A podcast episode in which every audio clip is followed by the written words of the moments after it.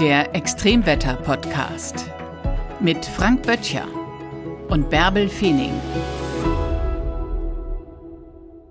Moin und herzlich willkommen zu einer eisigen Rutschpartie.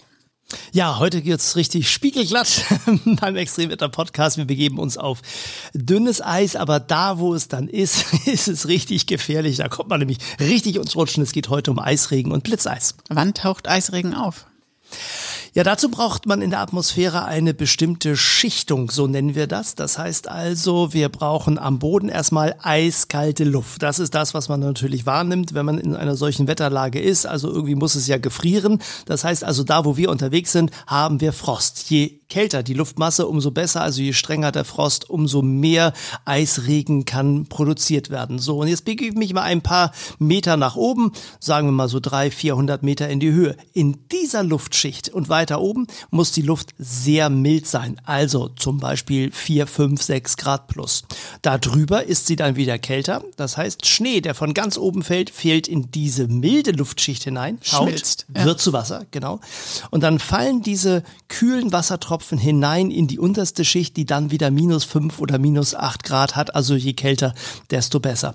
Oder je kälter, desto glatt. Und dann kommt diese Wassermasse unten am Boden an und gefriert.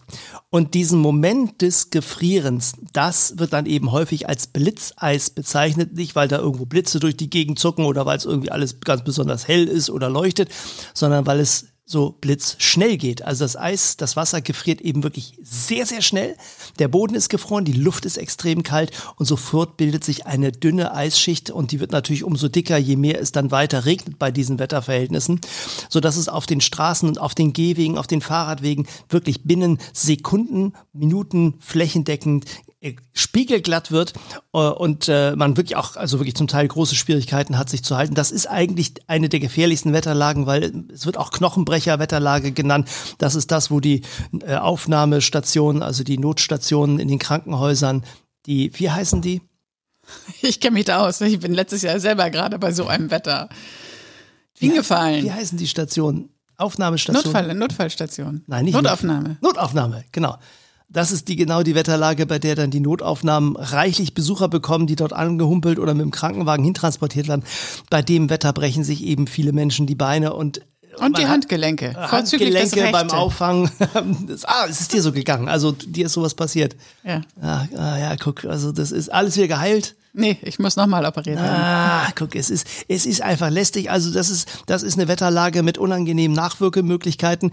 Also insofern auch, auch für all diejenigen, die mit einer Karosserie unterwegs sind, hoffen, dass da Blech drumrum ist. Man gefährdet bei so einer Wetterlage natürlich andere. Also da gilt es dann wirklich zu Hause bleiben, warten, bis die Straßen wieder frei sind. Auch äh, die Hoffnung, dass man mit dem Fahrrad da irgendwie unterwegs ist, ist, ist es wirklich, also die Straßen so, so spiegelglatt, die Fahrradwege.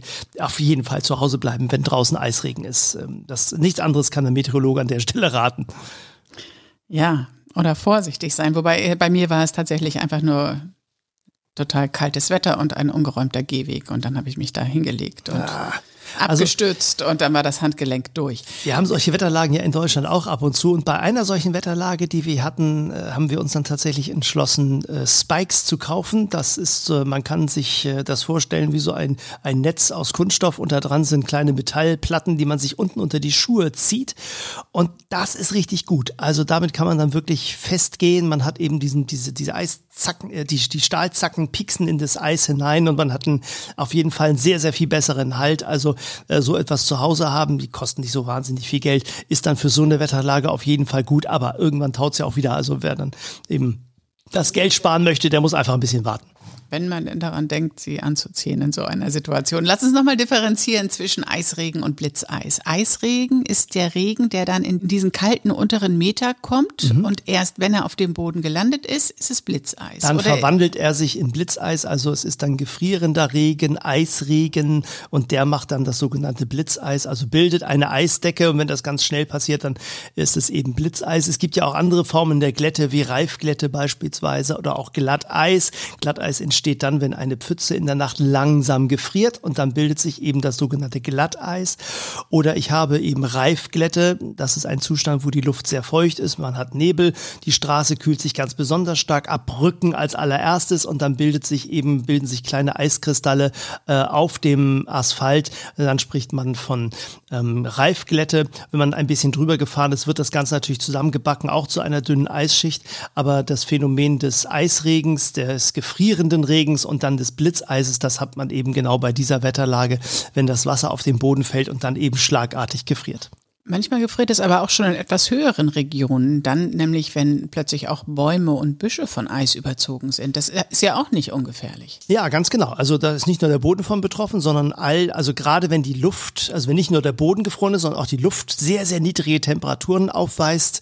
Äh, bei der großen Schneekatastrophe in, in äh, Norddeutschland 1978, 79 hat es eben auch einen sehr breiten Streifen gegeben, wo es nicht geschneit hat, sondern wo die Luft am Boden schon kalt war, da war die Kaltluft schon angekommen, aber da hatte sich noch Warmluft geschoben und dann ist der Regen, der Schnee erst geschmolzen, zu Wasser geworden, am Boden wieder gefroren und dann hat es auch da flächendeckend wirklich gefrierenden Regen und, äh, und Glätte gegeben. Und natürlich auch alle Bäume, die die Tropfen abbekommen, bekommen eine Eishaut, äh, Stromleitungen, alles das, was vom Wasser getroffen wird, überall da bildet sich dann ein dicker Eispanzer und der kann richtig dick werden. Die dickste Eisdecke, die es so mal gegeben hat in den USA, 15 Zentimeter Eisdicke am 30. Dezember 1942 im Bundesstaat New York. Also ist schon ein bisschen länger her. Aber man stellt sich eben vor, eine Eisdecke 15 Zentimeter auf dem See würde sie einen tragen, so stabil ist die. Und wenn die auf der Straße ist, naja, da kann man sowieso nicht einbrechen, aber, aber umfallen und hinschlittern kann man auch. Neben den Spikes fällt mir gerade ein, ist glaube ich auch ein Schlittschuh dann keine so ganz abwegige Fortbewegungsmöglichkeit. Für mich schon. ja, die jetzt, bei so einem Wetter kommen die Pirouettenliebhaberinnen und Liebhaber auf ihre Kosten. Also, aber es ist eben so, man, man, nur die, die man absichtlich macht, die Pirouetten sind auch meistens die, die man unter Kontrolle hat. Die anderen, äh, da, da neigt dann man eben doch sich der, der Schwerkraft und den Gesetzen der Physik völlig hinzugeben und dann hinzufallen und dann dann hat man eben das, was man dann nicht haben möchte. Da, wo das Eis nicht bricht, bricht dann eben der Knochen. Das ist dann, das ist dann wirklich eben einfach echt gefährlich. Na, vielleicht sollte ich deine Anregung aufnehmen und nächstes Mal dann Schlittschuhe anziehen. Nun gibt es, es ja Es Eis gibt auch die Möglichkeit, so einen dicken Anzug anzuziehen. Also so einen riesen Schutzanzug aufgeblasen, wie so ein Raumanzug oder sowas. Das sieht natürlich total kurios aus, aber man kann dann wie so ein Softball quasi durch die Gegend rollen. Also man, das ist dann eher muss man dann einfach, Modell, man muss dann vielleicht einfach mal seine Kreativität walten lassen, also andere Schutzmöglichkeiten mal ausprobieren. Äh, wir Menschen Menschen neigen dazu ja, solche Wetterlagen überhaupt nur deshalb als gefährlich zu empfinden, weil sie an der Schnittstelle zwischen uns und der Natur stattfinden. Also üblicherweise begeben wir uns gar nicht raus, wenn so ein Eisregen da ist. Der ist extrem selten, der tritt selten auf. Und deshalb wissen, weiß man, wenn es dann mal passiert, das ist alle 20 Jahre der Fall, dass so ein Ereignis mal auftritt, dann eben auch gefährlich, weil man gar nicht damit rechnet, dass es so etwas überhaupt gibt und die Auswirkungen gar nicht mehr so präsent hat. Also insofern, wenn wir Meteorologen, also Meteorologinnen und Meteorologen von Eisregen reden, dann ist dann immer auch auch große Glätte mit verbunden. Ist es nicht auch deswegen gefährlich, weil die Bäume unter der Last des Eises zusammenbrechen können? Ja. Und dann bevorzugt auf Zugstrecken fallen? Ja, das ist tatsächlich der Fall. Gerade wenn der Niederschlag äh, besonders stark ist, äh, dann bleibt das Wasser natürlich gefroren auf den Bäumen. Die brechen dann unter der eigenen Last zusammen. Und das bedeutet natürlich auch bei so einem Wetter, selbst wenn man draußen überhaupt keinen Wind hat, ist das Wandern, Spazierengehen bei so einem Wetter natürlich auch in den Wäldern wirklich richtig gefährlich, weil morsche Äste einfach dann nochmal eine zusätzliche Last bekommen. Die Hebelwirkung ist natürlich nochmal umso größer. Da, wo sonst vielleicht die Windböe nochmal gleichmäßig drumrum streicht, ist nach zwei, drei Metern altem Ast nach vorne hin eben einfach dann viel zu viel Gewicht dran und dann brechen diese Äste ab, stürzen runter, können Menschen verletzen, können auch auf Natürlich, ja, auf Gehwege, Straßen fallen, die dann blockiert sind oder eben auch auf Eisenbahnstrecken, äh, die dann blockiert sind und auch Stromleitungen herunterreißen. Nun gibt es Eisregen ja nicht nur als natürliches Naturphänomen, sondern auch als gezielt eingesetztes Phänomen, um, das ist jetzt ein bisschen das Verrückte, Bäume zu schützen. Im alten Land zum Beispiel. Ja, ganz genau. Und die Bäume schützt man dann nicht besonders im Winter, weil da ist das den Bäumen wurscht. Aber die Bauern haben natürlich ein ganz großes Interesse der Ernte und vor allen Dingen wollen sie Äpfel ernten. Und Apfelblüten sind empfindlich, wenn Spätfröste ziemlich knackig werden. Aber dazu gibt es dann tatsächlich eine Methode, nämlich das künstliche Gefrieren der Blätter und Blüten. Und dazu wird tatsächlich, wenn strengerer, also auch schon bei mäßigem Frost, also minus zwei Grad ist nicht so das Problem, aber minus drei, minus vier, dann ist es wichtig, dass man tatsächlich mit Sprühanlagen, also da kommt dann feines Wasser raus, werden die Bäume besprüht, die Äste besprüht. Natürlich nicht so, dass die ganzen Äste abbrechen, weil dann kann man natürlich auch nachher nichts mehr ernten. Aber diese Schutzschicht, die ist tatsächlich gut. Denn wenn Wasser gefriert, wird Wärme frei. Und diese Wärme reicht immerhin aus, um die Blüten dann im Kern dieses Eises bei etwa 0 bis minus 1, minus 2 Grad zu halten. Also so, dass die keinen Schaden nehmen. Denn erst bei minus 4, minus 5 Grad beginnt dann nachher der Schadensprozess, der Gefrierprozess an, äh, äh, findet dann erst statt und ist dann wirklich schädlich für die Pflanze. Und das kann dadurch wirklich äh, verhindert werden. Also insofern tatsächlich hat dieses Sprühen manchmal eine echt gute Wirkung. Äh, da ist dann tatsächlich Eisregen sehr hilfreich. Gibt es auch noch Eisstürme, um mal dieses ganze Eisthema hier durchzudeklinieren? Wann tauchen die denn auf und wo?